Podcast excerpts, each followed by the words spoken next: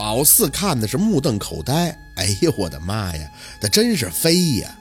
会蹦的、蹦的高的，宝四都见过，这还能飞的倒是头回开眼。最重要的是，他还凹造型，一个貌似炫酷、呵人的造型。你说你降落就正常站着降落呗？不，他是单腿蹲着的，胳膊笔直的伸到自己身后，脖子朝前使劲伸着，俩嘴唇不管说不说话都在上下快速的闭合，跟念经似的。宝四当即就想到自己小时候看过的《倚天屠龙记》，里边有一个轻易福王韦一笑，一出场就是这样的，就这造型一样样的。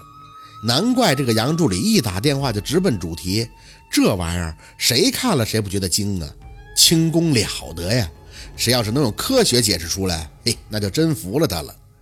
杨助理听声的赶紧跟了过去，陆总你小心点啊，他力气可大了。宝四没多说话。一见这情形，也忙着上前。走近以后，才发现这拆的只剩半间房的院子里，还跪着俩男人，都是四五十岁的年纪。一个已经吓得脸色煞白，浑身不停的哆嗦；另一个能比他稍微强一些。一看见陆佩，还有精神头汇报情况。陆陆陆总，您赶紧找个明白人看看吧。呃，这不知道是得罪哪路仙儿了呀？陆佩一张脸除了严肃没别的表情，他就让你们跪着。杨助理在旁边忙不迭地开口：“是啊，我都跪了好几起儿了。这刚才说要去给他买酒，他这才让我走的。陆总，你说这可怎么办呀？”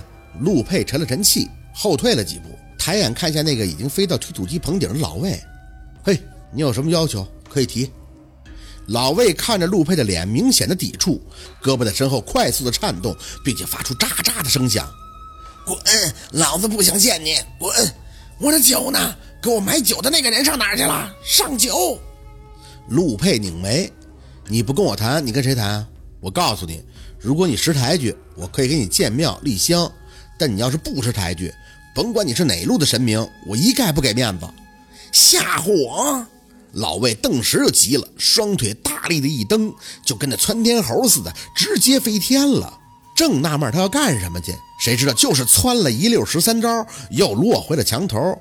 老子在这地儿待了一百多年，山神土地哪个不敢给我绿衣大仙铁头辫子？眉头微微一挑，绿衣大仙铁头，怎么没听过这仙儿啊？是正仙儿吗？陆佩满脸的淡定，我也可以给你面子，但是要看你识不识抬举。老子不想跟你谈。老魏横眉立眼，指着自己的脸，表情极度的扭曲。你要是再不走，我就要了这个人的狗命！杨助理皱着眉，凑到陆佩耳边，小声的念叨：“陆总，他刚才说还可以谈的，他说不让我们拆这里，说他要在这住。我不知道怎么回事，真有来脾气了。要不您再叫个人来谈吧。”宝四听着杨助理的话，心里一动，本能的再次确认了周遭的环境，直到看见了那半边院子角上的一棵上了年叶的杏树。心里当即了然了，树，它是依附杏树而生的，他怕的不是拆房子，而是会动他的树。再看向老魏颤动的胳膊，他胳膊动的时候发出的喳喳声响。妈的，老子的酒呢？不给你们点颜色看看，你们是真不知道我铁头的厉害！老魏大喊了一声，腿上再次用力，这下他没有乱飞。而是一头撞向了这边没推倒的围墙，砰的一声响起，围墙倒塌时，陆佩居然拉住宝四的胳膊，朝他身边一拽过来。宝四心里一愣，反应过来时，那个老魏已经生生的把一面墙撞倒了，又飞回了墙头。看见老子厉害了吧？你还不赶紧给我滚！派个顺眼的人来跟老子谈。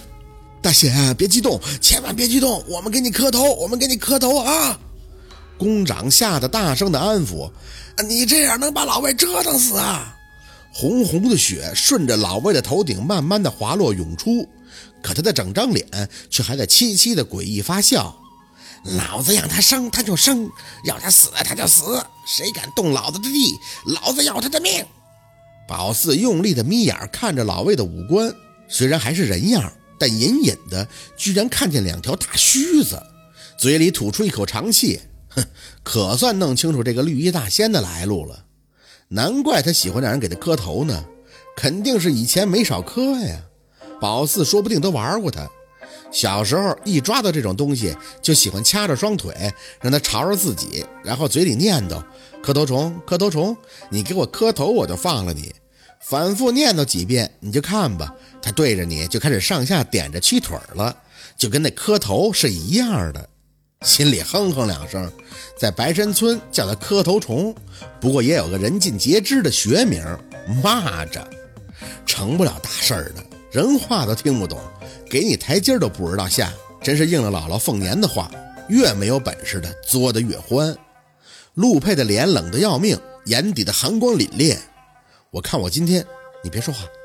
宝四回神，用力地拉住陆佩的胳膊，小声地提醒：“他是怕你，所以他在壮胆。你不要说话，你说话他在做什么，是会伤害到那个老魏的。这样，你听我的，你先退出去，剩下的我来问。”陆佩僵着脸看向宝四：“我可以不问。”一会儿自然会有明白人过来，可这里也用不着你。宝四急了，看着陆佩，满眼都是焦躁。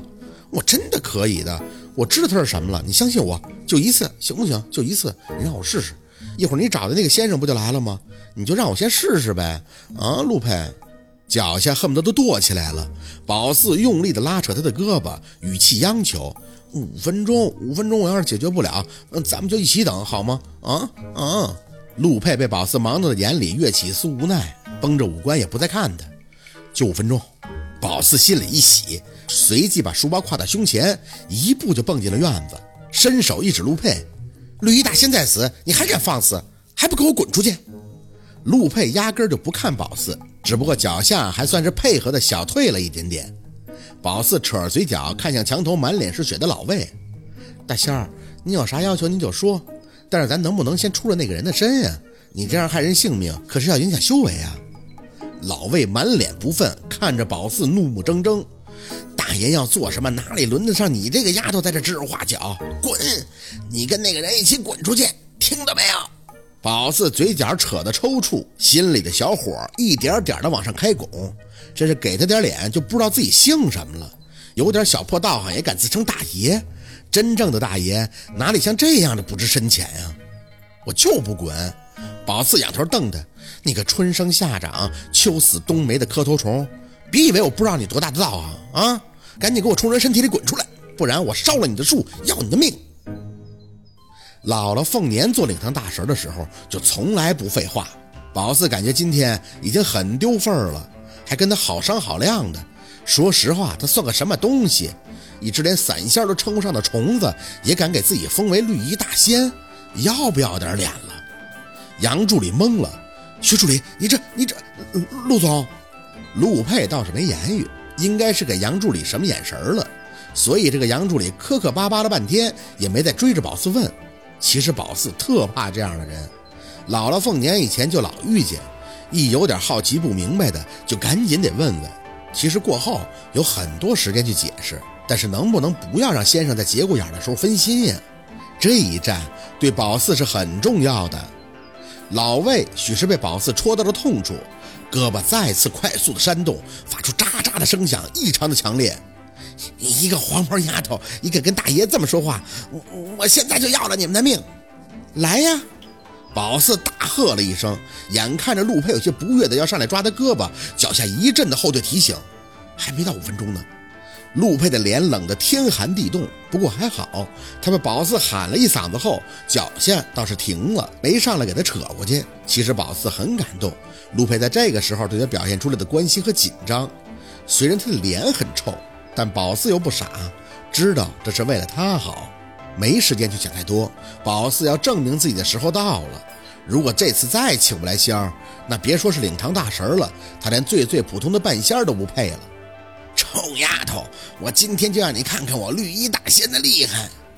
老魏在墙头顶着那张血葫芦一般的脸，尖利的大喊了一声，随后嘴里开始吐出绿色的东西，像是胆汁儿，又特别像是嚼碎后吐出的树叶儿，喳喳声铺天盖地。宝四略一抬眼，只见半空飞来了一层绿麻麻的翠绿色的蚂蚱，莫名的很想笑。宝四觉得这都不用请仙儿，把小绿叫过来，正好就开荤了。老魏站在墙头上，还在作妖，对着宝四的方向一指：“你给我咬！”蚂蚱，好妈耶，好多的蚂蚱呀！那个老刘吓得大叫，嘴里不停地嚷嚷着：“快跑啊，哎，快跑！”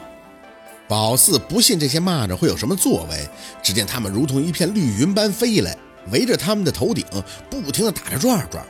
杨助理一见这架势，也有些慌，脱下自己的西服外套，就在陆佩周围呼闪。其实他压根儿不用这么做，那些蚂蚱很明显不敢靠近陆佩，人家可是先天刚烈，邪魅不侵呀。陆佩看着宝四还在凝眉，还有两分钟啊！